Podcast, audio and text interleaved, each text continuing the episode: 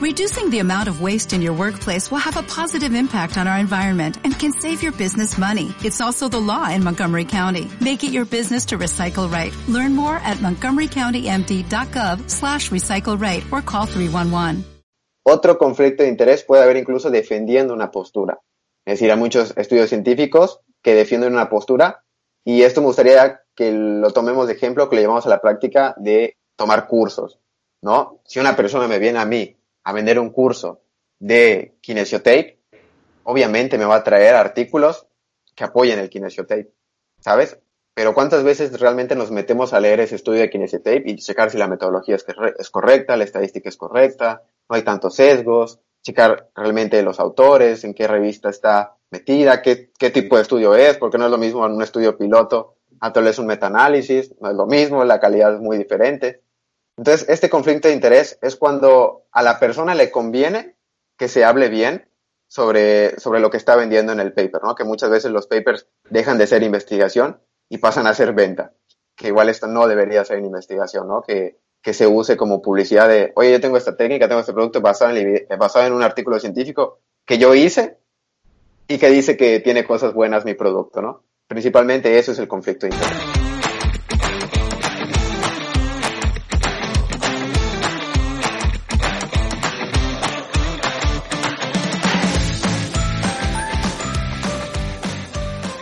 Bienvenidos adictos a un episodio más de Adictos a la Fisioterapia, el podcast que busca compartir ciencia, conocimientos y experiencias de grandes profesionales que revolucionan la fisioterapia. ¿Estás interesado en leer papers científicos de fisioterapia, pero no sabes dónde ni cómo buscarlos? ¿No sabes diferenciar entre papers de buena calidad y los papers con conflicto de interés? En este episodio vamos a resolver estas preguntas porque tengo el placer de tener de invitado a un buen colega y amigo, Josué Escalante. Josué es un fisioterapeuta mexicano, creador de contenido en redes sociales bajo el nombre de JE Fisioterapia y apasionado por la investigación científica. Quédate para conocer más sobre el tema de hoy. Cómo iniciar a leer papers científicos en fisioterapia. Yo soy Miguel Ángel Muñoz y esto es Adictos a la Fisioterapia.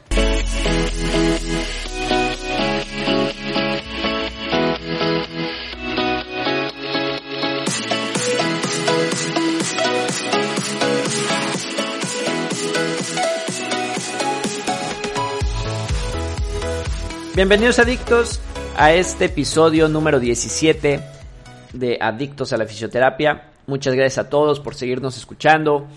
Este podcast sigue creciendo, la comunidad sigue creciendo y eso me da mucho gusto para que podamos seguir compartiendo información relevante sobre fisioterapia. En este episodio vamos a hablar sobre cómo leer papers científicos, sobre cómo buscarlos, qué es mejor, porque muchos eh, colegas me preguntan en mi cuenta de, Instagram o en Facebook, me llegan a mandar mensaje y me preguntan, oye Miguel, ¿cómo es que busco un paper? ¿Qué es mejor, en una journal o en un buscador? ¿Cuáles son los buscadores que más utilizas? ¿O cuáles son los mejores? ¿Cómo buscarlos? ¿Qué es eso de las palabras clave?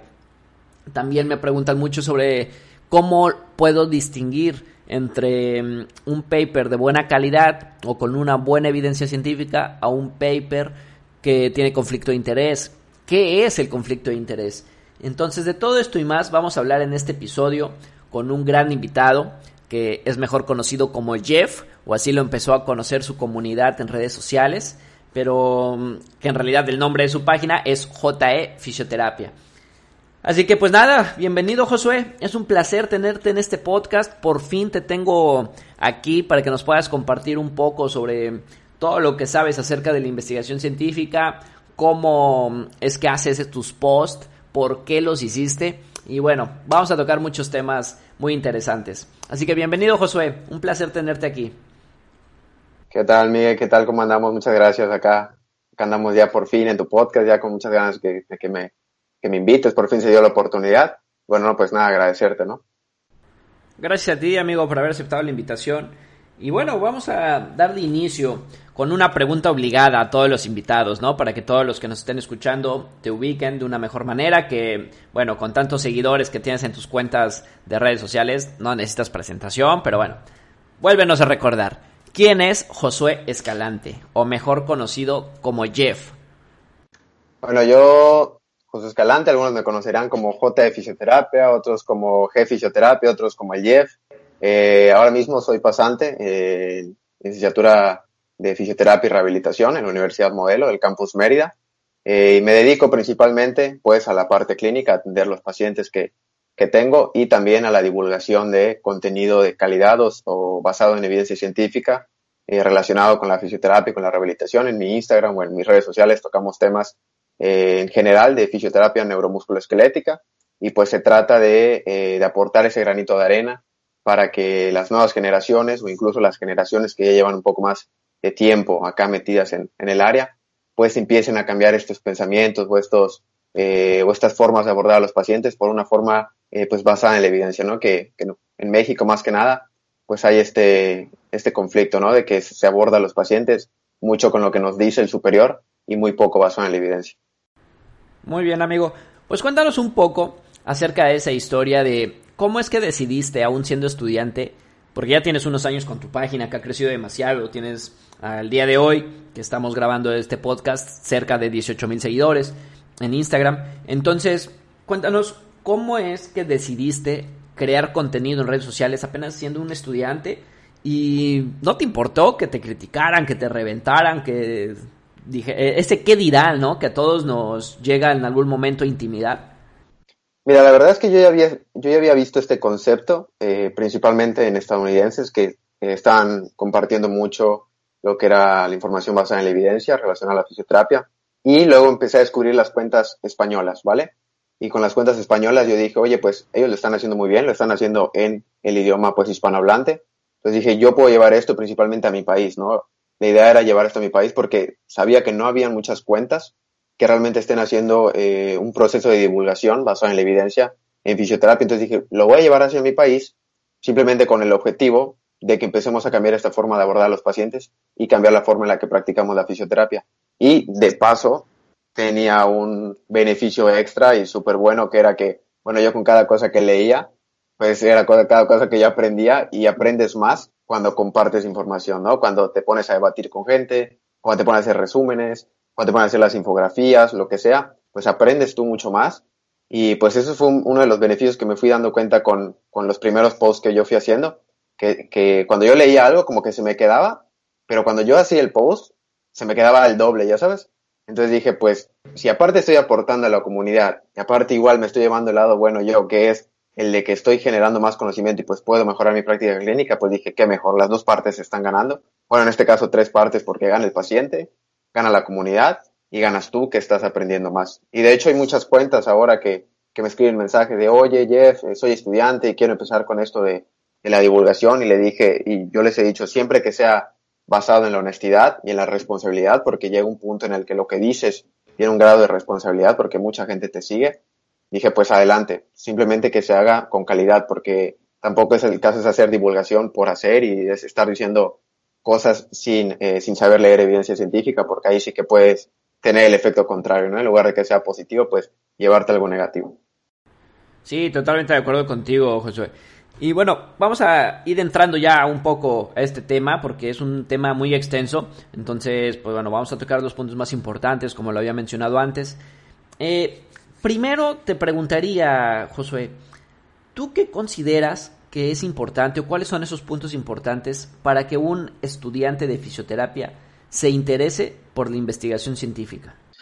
Pues yo creo que ahí depende mucho del estudiante, amigo, porque la verdad es que hay muchos estudiantes que están en fisioterapia, pero no quieren ser fisioterapeutas, no quieren ejercer, o tal vez quieren ejercer, pero no de la mejor forma posible. Yo creo que el que te interese la evidencia científica debe ser un atributo inherente a cualquier profesional de la salud, ¿no? Atender a tus pacientes, atender a tus poblaciones basado en la evidencia científica es, es responsabilidad. Se resume en responsabilidad. Porque si somos profesionales de la salud, cuidamos de la salud de las personas, y estamos aplicando tratamientos con base en lo que nos dijo fulanito de tal, pues es caer en un error realmente. Yo creo que eh, debemos basarnos en la evidencia científica, en las experiencias también de otros profesionales con mayor experiencia que nosotros, pero siempre como punto de referencia a la evidencia científica. Creo que eh, si eres un profesional de la salud y ahora mismo no te está interesando mucho la evidencia científica, tienes que ver por ahí realmente si te está interesando primero las ciencias de la salud, ¿no? Realmente la salud de las personas, porque desde ahí parte el punto de que te empiece a interesar este tema, porque en la evidencia científica vas a encontrar eh, las mejores formas de abordar o los mejores tratamientos, las mejores técnicas o conocer realmente eh, para qué sirve esta técnica. Tal vez el kinesiotape, sabemos que ahora no sirve para lo que decían que servía hace 10 años, pero ahora sabemos que sí sirve para otras cuestiones. Y el, el saber comunicar eso con el paciente y comunicárselo es sumamente importante. Y tal vez no te tengas que meter a leer 36 papers diarios y estar súper informado, pero oye, de vez en cuando eh, te llega un paciente con un dolor lumbar, por ejemplo, pues métete a leer, tal vez no un artículo en Google, sino métete a leer un artículo eh, científico, ¿no? Que esté publicado en alguna revista. Yo creo que empezar por ahí, de que me llega cada paciente y informarme sobre la patología que tiene el paciente, sobre lo que está presentando el paciente, pues yo creo que es un buen punto de referencia para empezar y poco a poco informarnos eh, con la evidencia científica. Sí, de acuerdo contigo. Yo creo que no todos están listos, no están preparados, no están interesados en basar sus tratamientos eh, pues con base a la evidencia científica, ¿no? Entonces, bueno, es algo complicado, pero que cada vez somos más y eso está padre porque los demás van viendo y se van contagiando. Entonces, está muy bien esa, esa parte y qué bueno que estemos siendo más cada vez. Entonces, cuéntanos un poco, Josué, cuáles son esos puntos importantes para comenzar a buscar papers científicos. El primer paso, yo creo que serían las palabras claves. Primero, interesarte en un tema, no sé, a mí me interesa el tendón, ¿no? Aprender a, buscar las palabras claves de tendón, familiarizarte con estos conceptos eh, relacionados con el tendón, luego ubicar autores que tú creas o que ya sabes por la experiencia de otras personas que buscan evidencia científica que aportan valor, ¿no? Por ejemplo, tenemos varios autores, los cuales muchas veces son extranjeros, que ya son muy conocidos por aportar en esa área y que realizan evidencia científica muchas veces de calidad.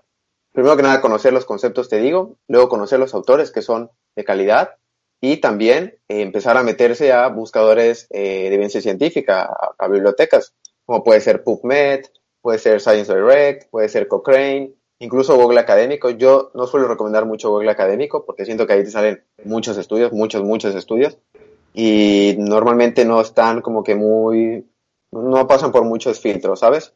Pero yo recomiendo sinceramente Science Direct y PubMed. Ahora, hay otro problema que es que cuando los estudiantes buscan o siempre me envían mensajes de, oye, encontré este paper, pero está en inglés. ¿Qué hago? No, o sea, yo no se me da tan bien leer el inglés. Bueno, pues ahí, a mí la que me tocó fue la de traductor. No hubo de otra. Entonces, pues ya llevo yo tres años más o menos de evidencia científica y no soy ningún experto en, en, inglés ni para nada, pero sí que se te empieza a facilitar y creo que salir de esa zona de confort de, ah, como no es inglés, pues ya no voy a leer, ¿no? Y que otro me lo resuma y que otro lo haga por mí, pues creo que igual es, es caer en, en un error. Igual hay evidencia científica eh, hispanohablante que igual es muy buena, pero normalmente vas a encontrar más evidencia científica en relación al idioma inglés. Entonces, para empezar, yo diría eso, que conozcan los conceptos claves del tema que quieren buscar y que se metan a, eh, a los buscadores como PubMed, ScienceDirect, etcétera, en donde puedan eh, pues utilizar esos conceptos y buscar en todos los papers que le van a dar, pues igual saber filtrar, que igual ese es otro tema. Sí, por supuesto. El no saber inglés no es ninguna limitante. Digo, sí te va a limitar hasta un cierto punto, ¿no? Sobre todo en ese inglés técnico de, de fisioterapia, pero no pasa nada. Hay miles de maneras ya para poder traducir un texto. Y, yo creo que no es una limitante, siempre y cuando sepas buscar y tengas ese interés. Eh, ya mencionaste algunos buscadores que son muy buenos. ¿Recomendarías algún otro? Y te haría otra pregunta en conjunto. Eh, ¿Tú cuál crees? Sí, total, no es ninguna limitante. Al contrario, ¿no? Mientras hay interés, yo creo que busques la manera de poder traducir ese texto. Ya en esta época lo puedes hacer de cualquier manera, ¿no? Hasta poniendo tu cámara de tu celular enfrente de la pantalla y te traduce el texto. Entonces, yo creo que ya no es imposible. Y bueno, mencionaste ya algunos eh, buscadores que son muy buenos. ¿Recomendarías algún otro? ¿Y cuál es la diferencia entre estos buscadores y las journals? ¿Qué es mejor, buscar en una journal o buscar en un buscador, valga la redundancia? Eh, porque mucha gente me pregunta esto. Y bueno, pues ya lo hemos platicado, yo conozco la, respuesta, pero me gustaría que compartieras esto con todos. En el journal te vas a topar artículos del journal, ¿sabes? Te estás cerrando el, abanico de posibilidades a buscar solamente el journal. a ver, a veces puede venir bien eso, si sabes que el journal es muy bueno. Pero te digo, te estás cerrando otras posibilidades a través de, no sé, estás buscando en el journal top 1 de fisioterapia, pero igual te estás perdiendo lo que hay en el top 2 o que hay en el top 3, top 4, top 5, entonces te estás cerrando un poco el abanico de posibilidades para encontrar información. Y yo, el buscador que yo recomiendo es PubMed. Yo antes usaba mucho el Science Direct, que es sciencedirect.com, así lo pueden buscar en cualquier motor de búsqueda. Y la verdad es que me gustaba, pero cuando empecé a probar PubMed, empecé a dar la oportunidad, de, como que tuvo, tuvo una temporada, unos meses, donde dije, voy a buscar en PubMed. Y, y siento que en PubMed hay, hay, mayor calidad. O los que te tira de primero son, son de mayor calidad. Digo, no todos, no siempre. No vayan, a, no vayan a creer que luego me meta a PubMed, lo primero que busco y lo primero que me sale es calidad. No siempre, igual hay que aprender a leerlo. Pero yo, el que más recomiendo es PubMed. Y luego, eh, luego el, siguiente que tocaría sería Science Direct, porque eh, las interfaces igual son muy, son muy fáciles, ¿no? Son, son muy intuitivas. Sabes por dónde ir, sabes a dónde te llevan. Y bueno, en estos motores de búsqueda, la principal diferencia con un journal es que el motor de búsqueda te va a tirar la información de, de, de varios journals, ¿no? De, de, varias revistas científicas. Que igual los motores de búsqueda tienen los filtros. Puedes, puedes poner el filtro de yo quiero buscar de 2016 a 2020 o me interesa solo de esta revista. Por ejemplo, si tú pones en un buscador dolor lumbar, pues te van a salir todas las revistas que han publicado sobre el dolor, dolor lumbar. Bueno, pues tú ahí puedes palomear cuáles son las revistas que quieres que te salgan. Y ahí, bueno, pues ya estás cerrando tu abanico de posibilidades, pero sabes que, que esos journals, pues normalmente tienen evidencia científica de mayor calidad, que ojo, no, no porque es un mejor journal, suele tener mejor calidad, pero pues puede ser un, eh, un factor contribuyente a que se hace. Perfecto, Josué, pues mejor in explicado imposible, ¿no? Entonces, igual mencionaste algo muy importante antes que me gustaría tocar, que es el tema de filtrar eh, esa información. ¿Qué es eso de filtrar para ti y cómo tú lo haces?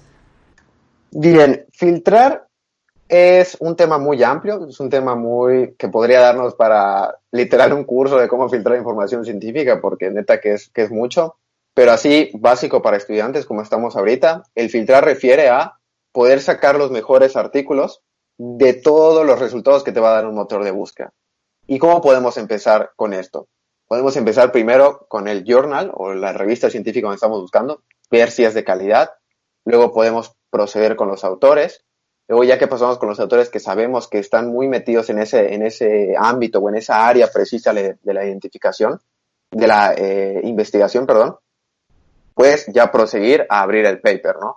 Abrimos el paper y ahora sí viene un poco la parte más complicada que es saber detectar eh, los conflictos de interés, saber detectar los sesgos, saber detectar la forma en la que está detallada el, artículo científico, porque muchas veces la forma en la que se escribe el artículo científico tiene por ahí las trampas que van ocultando ciertas cosas que si te pones a pensarlas son sumamente importantes. Tienes que checar la metodología del estudio, tienes que checar si esa metodología, las tablas que, este, te están tirando después, pues realmente estén siendo eh, coherentes con lo que está diciendo la metodología, ¿sabes? Que eso igual es otro tema. Y por último, pues, checar los sesgos. Que en sesgos hay un montón y nunca vas a encontrar un paper que no tenga un sesgo. O sea, nunca. Siempre, siempre van a estar sesgados. Pero esto es normal porque la, investigación así es. Si pudiéramos tener todo así a rajatabla como debe ser en un proceso de investigación, estaría genial y sería súper bueno, pero no se puede porque son muchas variables a controlar en un estudio científico y realmente no se puede pero para los estudiantes que se, quede, que se queden con eso, porque ya si nos metemos en temas estadísticos de valor P, de intervalos de confianza, etcétera, eso ya es, es otro tema completamente, pero que igual lo podemos abordar incluso en, en otra plática.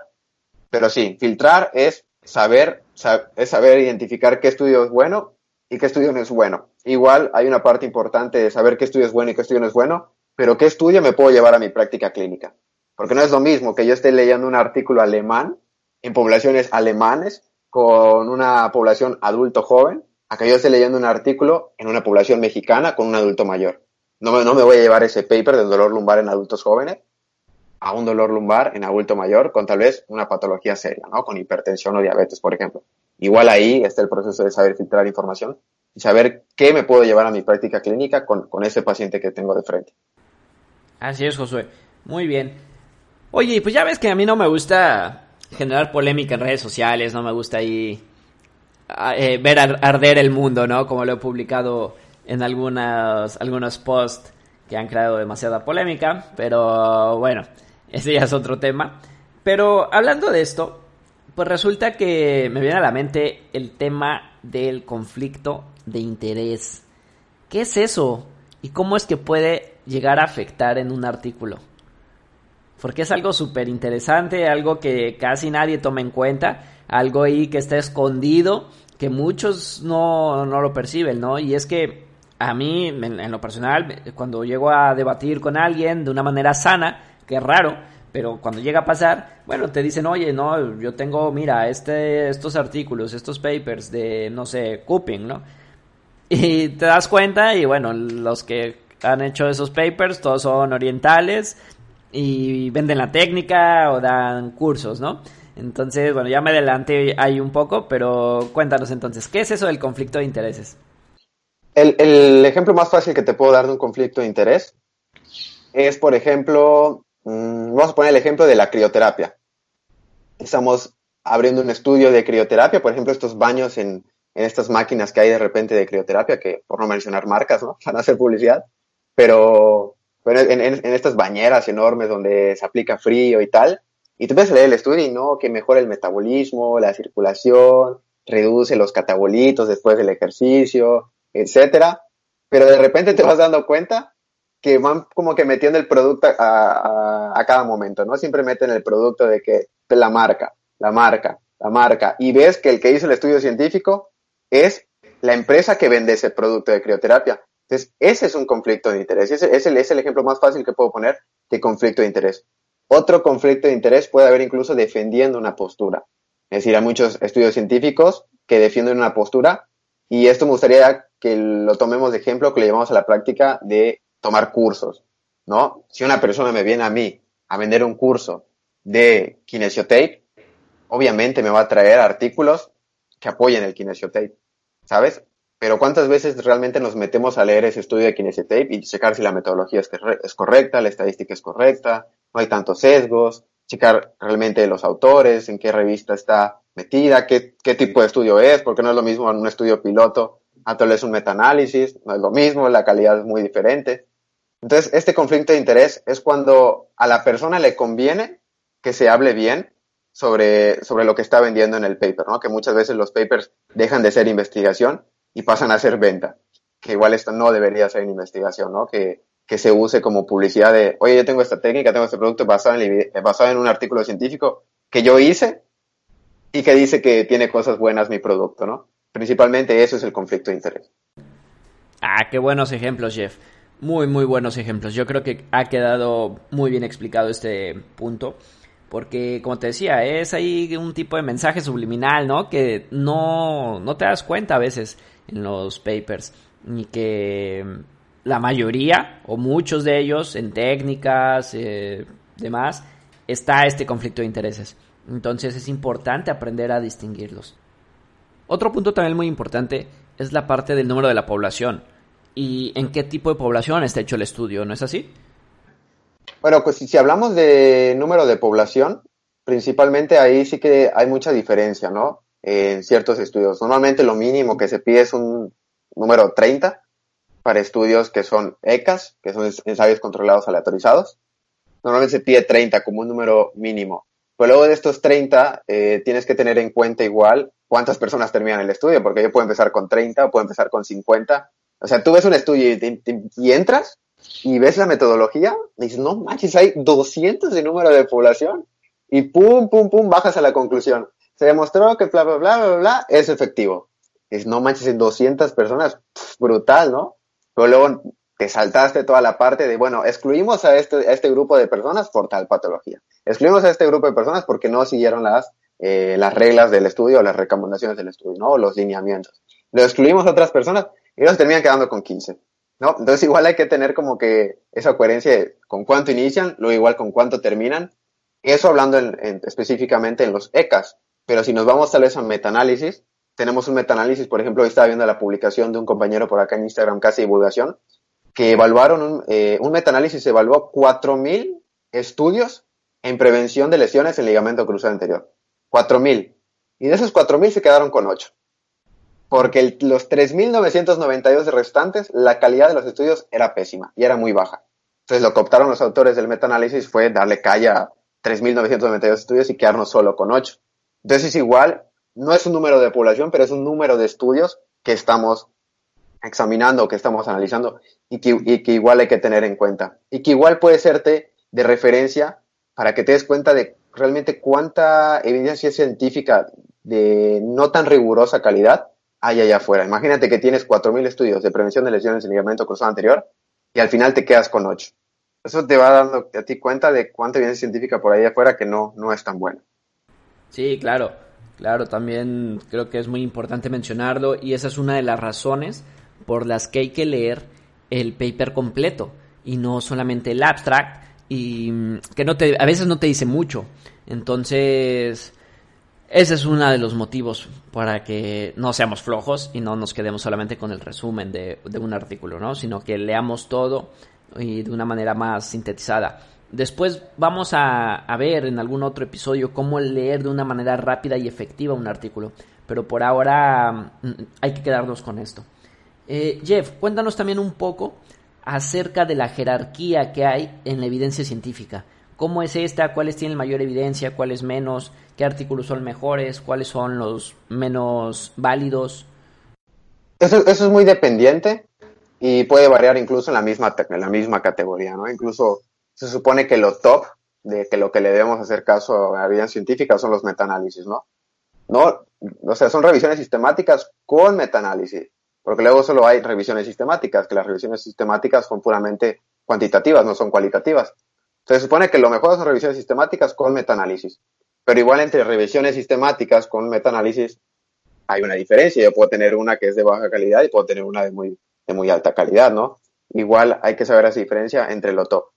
Lo mínimo o lo que le debemos hacer menos caso es, son las opiniones de los expertos o los estudios piloto, estos famosos estudios piloto, que si tú te metes en muchas técnicas a evaluar su evidencia científica, pues normalmente están basados en estudios piloto. Esos estudios que normalmente no están publicados, que apenas van empezando, que están presentando una idea en general de, lo que se quiere hacer, las hipótesis en generales, y que realmente no están muy bien filtrados, ni tienen mucha, eh, ni son muy rigurosos, ¿vale? Entonces, lo último a lo que debemos hacer caso es a, las opiniones de los expertos y a, los estudios pilotos. Y trágicamente, en México es a lo que más le hacemos caso, ¿no? A, la opinión de un experto de, oye, me llegó este que buenísimo en ventosas, ¿no? Este lleva 30 años aplicando ventosas. Lo que diga este es misa, o sea, no, no hay falla lo que diga este. Pero eh, lastimosamente no es así. Realmente lo que debemos prestar eh, más atención es a otro tipo de estudios como ensayos controlados aleatorizados, eh, las revisiones sistemáticas y luego tal vez pensar en las opiniones de los expertos que siempre nos pueden aportar, que tampoco es demonizar, porque siempre nos pueden eh, aportar los expertos, pero que no sea nuestro punto de referencia para basar nuestras intervenciones. De lujo, amigo. Bueno, pues ya vamos llegando a la parte final de este episodio del, del podcast. Y para ir sintetizando un poco toda la información, danos cinco puntos que tú consideres importantes a la hora de leer un artículo científico. El primero, si estamos hablando de ensayos controlados aleatorizados, lo primero, yo lo que checo es que no se estén, eh, estén basando en el, en el valor P. Porque el valor P es muy confuso y el valor P tiene muchos problemas a la hora de, de sacar las conclusiones con un estudio. Trato de basarme más en los intervalos de confianza. Trato de también checar que correlación no es lo mismo que causalidad. Trato de checar que no tenga este sesgo, eh, este sesgo del paper, ¿no? Que, no estén correlacionando con causalidad, porque eso, igual suele pasar mucho. Luego igual checo los conflictos de interés, que sería el tercero, los conflictos de interés. Trato de checar que no tenga conflictos de interés, que normalmente los autores eh, lo ponen al final del estudio como no tengo conflictos de interés, pero hay muchas veces que sí hay conflictos de interés y siguen poniendo no hay conflictos de interés, ¿va? Luego otro que me eh, sirve mucho a mí es eh, el autor, los autores que están haciendo los estudios, que sean autores que realmente estén metidos en el área, que sepas que ya llevan publicando bastante rato sobre eso. Por ejemplo, Joe Gibson, eh, que está mucho en el, en el tema de hombro, pues sabes que si hay un paper de Joe Gibson, pues sabes que por lo menos tienes un, un autor ahí que lleva años estudiando el hombro y que sabes que normalmente lo que va a publicar es de calidad. Y justo ahorita estaba pensando otro, y se me fue, este que estaba mencionando este se me fue, Pero a ver, el último que te podría eh, yo mencionar tal vez sería la revista, pero no, tenía otra ahorita, tenía otra ahorita que se me, se me olvidó. Vamos, vamos Jeff, tú puedes, recuérdalo, es importante mencionarlo en, para todos los que nos están escuchando. Ya me acordé, ya me acordé, ya me acordé, ya me acordé, ya me acordé. Que el paper, si ya tiene un poquito de tiempo, por ejemplo 2017-2018, esté citado. Este, este tenga bastantes eh, números de citaciones en otros papers. Porque eso te hace un poco, eh, te eleva un poco la, esperanza o la fe de que el artículo sabes que es un poco de calidad porque está citado en, en muchos otros papers y, por muchos otros autores. Igual ese es un tema de referencia que, que, a mí me gusta porque si un autor es muy citado en, en otras investigaciones, sabes que ese autor realmente está aportando calidad. Perfecto, Josué. Pues ahí están los cinco puntos para todos los que nos estén escuchando, cinco puntos y cinco recomendaciones que nos da Josué, que me parecen muy buenas.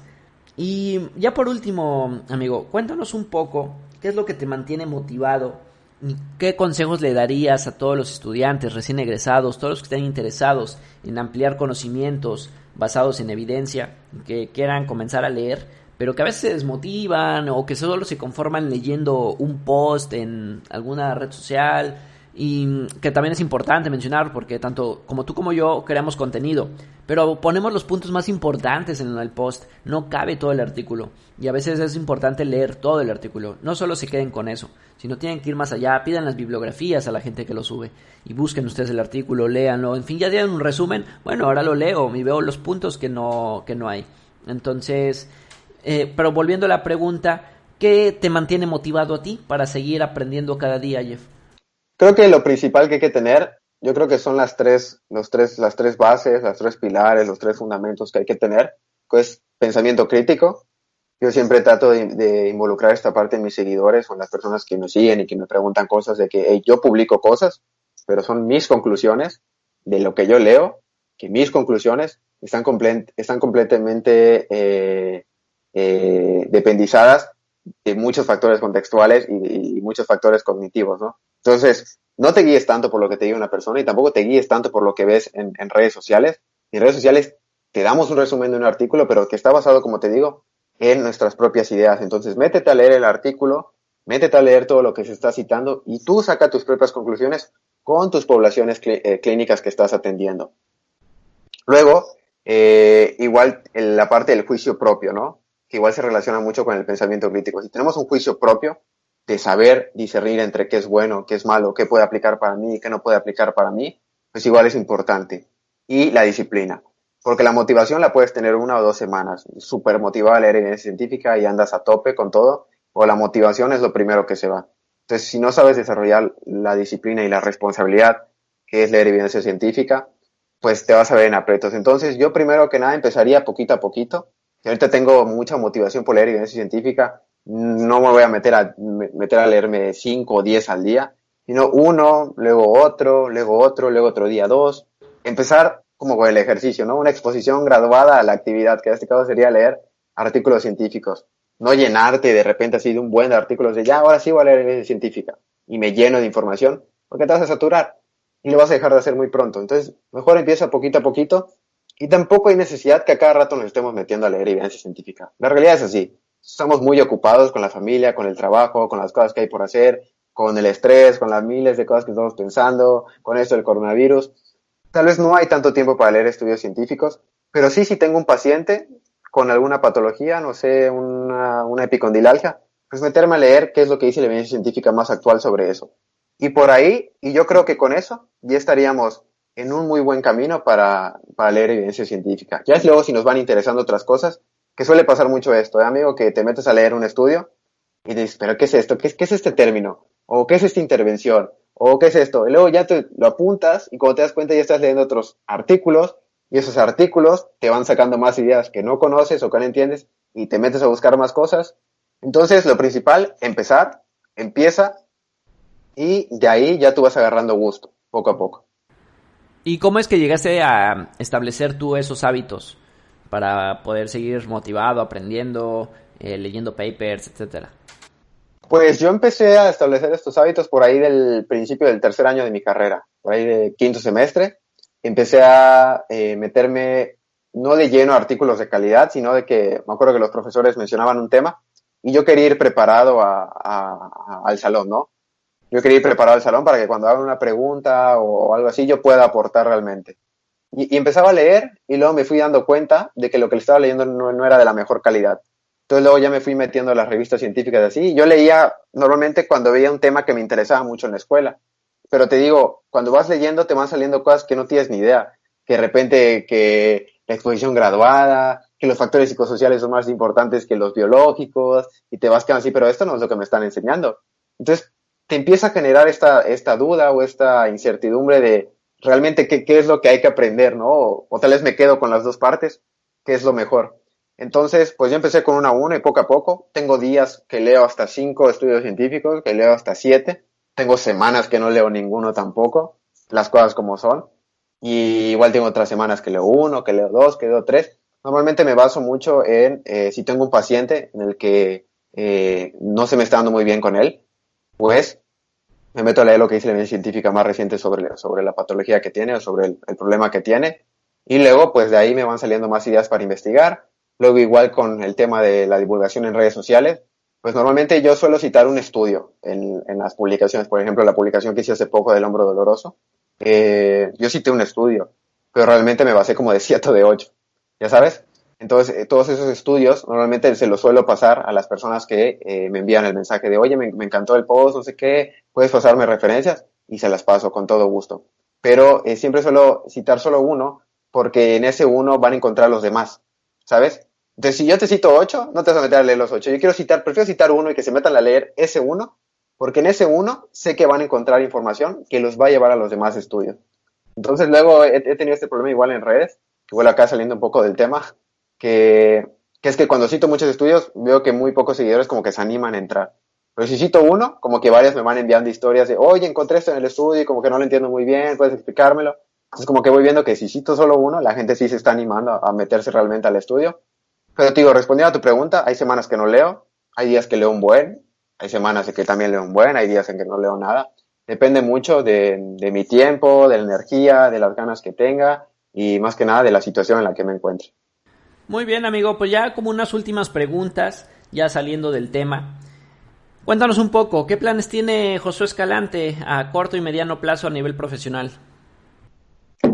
Corto plazo, eh, ahorita tengo el tema de la plataforma de formación continua, que es un proyecto en el cual estoy eh, divulgando eh, fisioterapia basada en la evidencia, en donde tratamos de abordar muchos temas a nivel de fisioterapia neuromusculoesquelética y en la plataforma es para las personas o para, la, eh, para el grupo de fisioterapeutas que pueden ser estudiantes o incluso que ya no sean estudiantes, que no tengan ese tiempo para buscar evidencia científica, para identificar evidencia científica de calidad, para sintetizar, para filtrarla, para hacer todo este tipo de cuestiones que llevan mucho tiempo, pues que en la plataforma ya tengan todo eso ya hecho y que literal les están dando toda la información valiosa y aplicable a, la práctica clínica.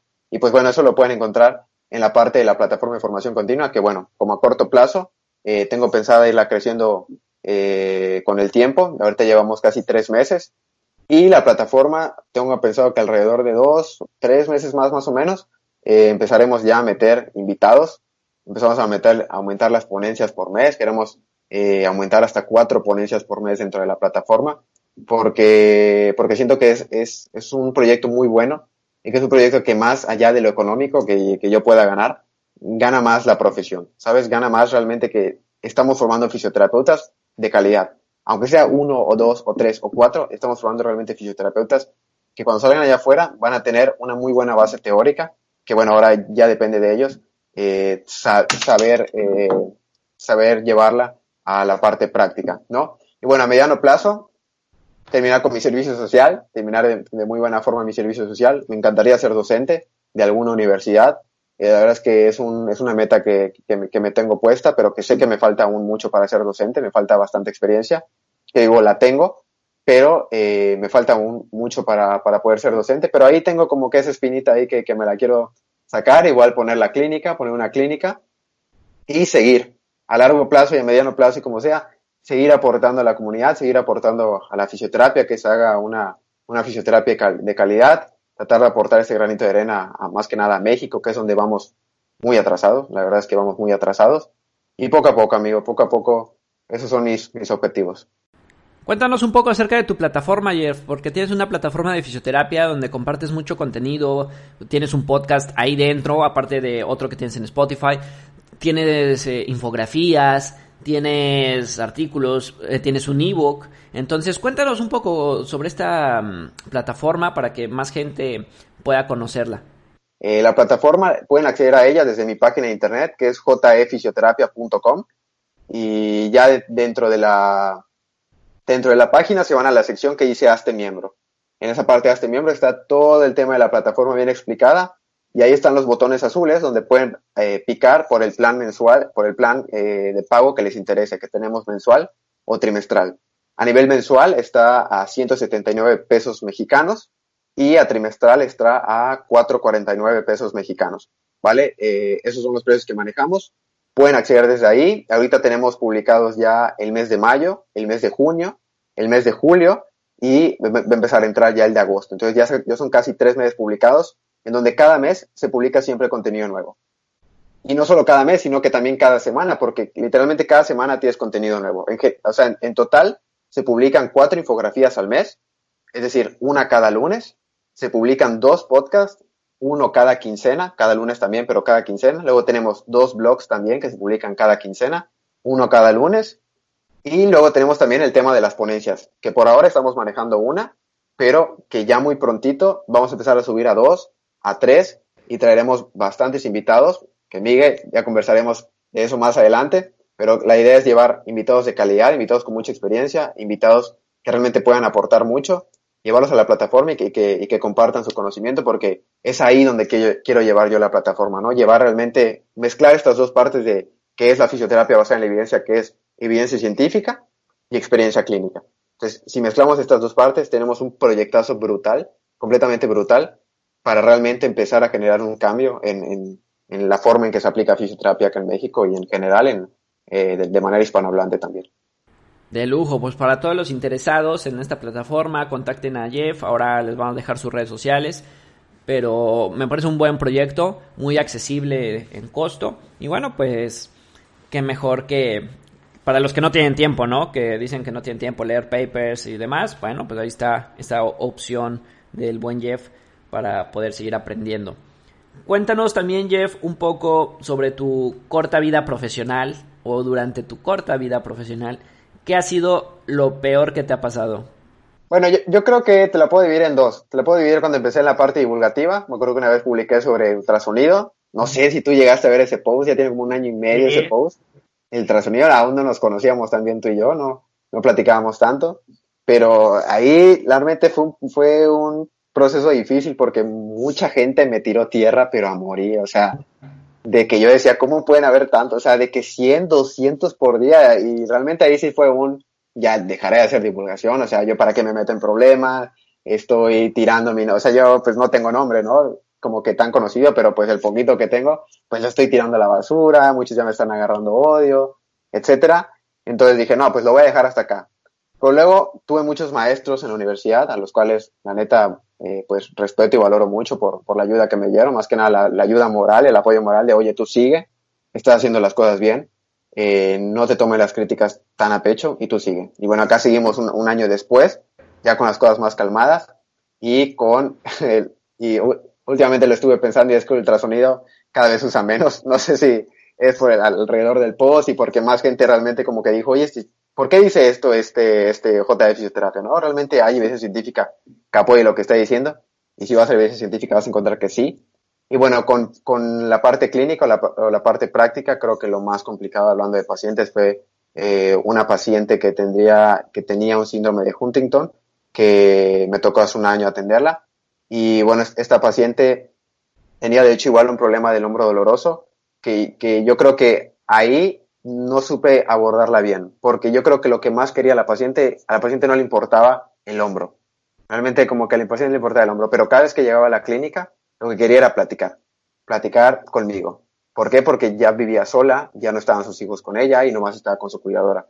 Entonces, eh, siento que la parte que más me afectó fue que tres meses que estuve con ella, no supe identificar realmente lo que quería el paciente, que en este caso no, no quería yo mi, no, no, quería de mí mi razonamiento clínico y, mis técnicas y que yo le quite su dolor, lo único que quería era compañía y no, y no fallaba ir a terapia por lo que, porque lo que quería era platicar con otra persona, ya sabes, y, y, se soltaba conmigo. Entonces, como que esa parte de no darme cuenta, que luego me, me di dando cuenta y, en un mes eh, pude hacerlo de, de, de, mejor manera, siento yo, con, con ella, pero siento que esa parte de, de, no poder identificar a ese paciente lo que quería, siento que fue lo que más me pegó y como que mucho tiempo tuve clavada esa espinita de, la neta es que la regué, y siento que es, que es el paciente que más me ha, ha impactado. De hecho, fíjate que a través de tu post de ultrasonido fue como que yo te conocí, como empecé a seguir tus redes sociales y demás, ¿no? Hace ya algún tiempo. Pero bueno, es normal y es a lo que nos atendemos, ¿no? Los que creamos contenido, pues siempre va a haber gente que no va a estar contenta, gente que se quiere hacerla inteligente y comentando ahí y a veces, ¿no? Que ni siquiera lo sabe, estoy seguro que lo bajan o lo leen en un lugar y lo copian y lo pegan, pero simplemente si quieren hacerlo interesantes, quieren, eh, bueno, hacer eh, algo, ¿no? Para desacreditarte. Sin embargo, lo que no saben es de que pues, nos viene valiendo, oye, a nosotros lo que nos importa es estudiar, lo, que no saben es de que esta creación de contenido que hacemos, pues es para, para que nosotros estudiemos, ¿no? O al, al, menos tanto tú como yo así lo hacemos, es un método de estudio, hacemos un resumen y bueno, al final lo compartimos lo que leemos. Entonces, bueno, es lo que no se sabe. Pero bueno, ya ese es otro tema.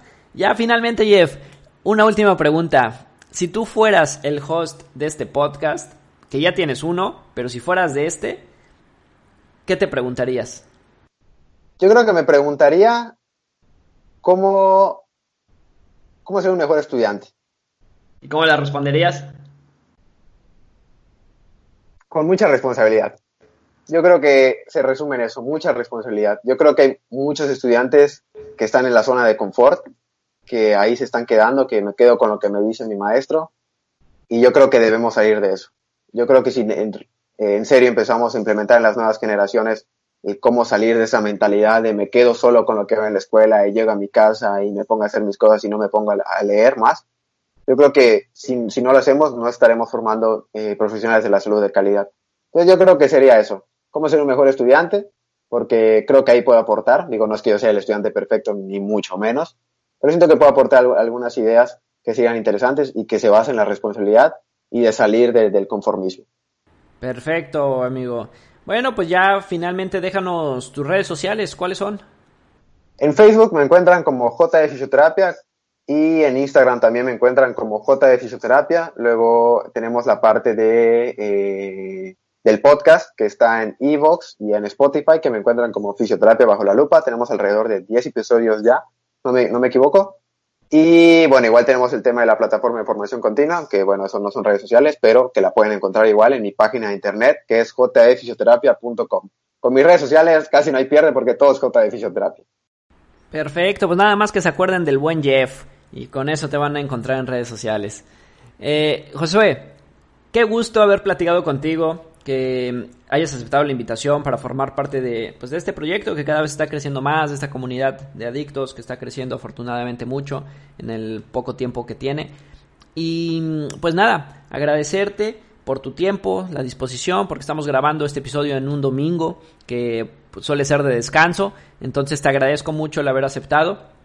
Y sobre todo un tema tan importante como este, ¿no? Queda abierta la invitación para poder compartir más sobre este y otros temas porque es un tema que se pudo haber extendido por más episodios, ¿no? Entonces queda abierta la invitación, ojalá pronto te tengamos de vuelta por acá.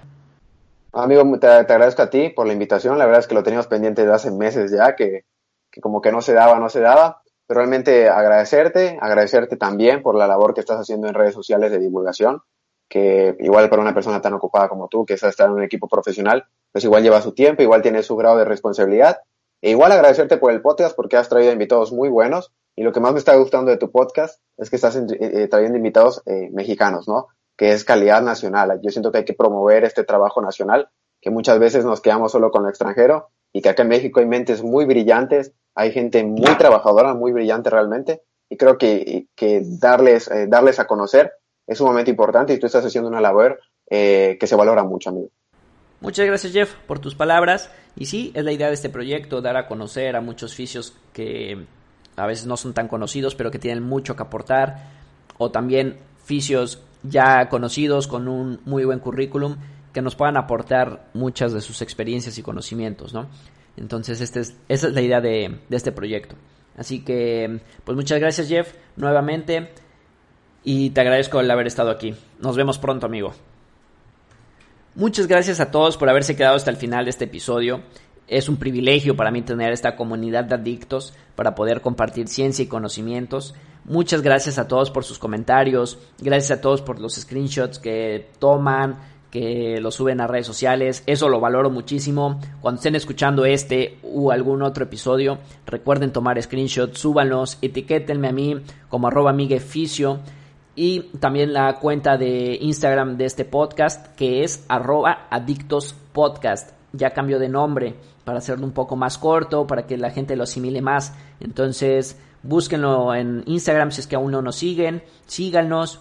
Eh, en mi cuenta personal yo voy a compartir muchas cosas de interés de fisioterapia y bueno, la cuenta del podcast tienen ahí algunos avances de las entrevistas que tenemos y demás. Por lo regular siempre trato de contestar todos los mensajes lo más rápido que pueda y bueno, pues siempre abierto para poder compartir con ustedes temas sobre fisioterapia. Muchas gracias a todos y nos escuchamos el próximo viernes de Adictos a la Fisioterapia.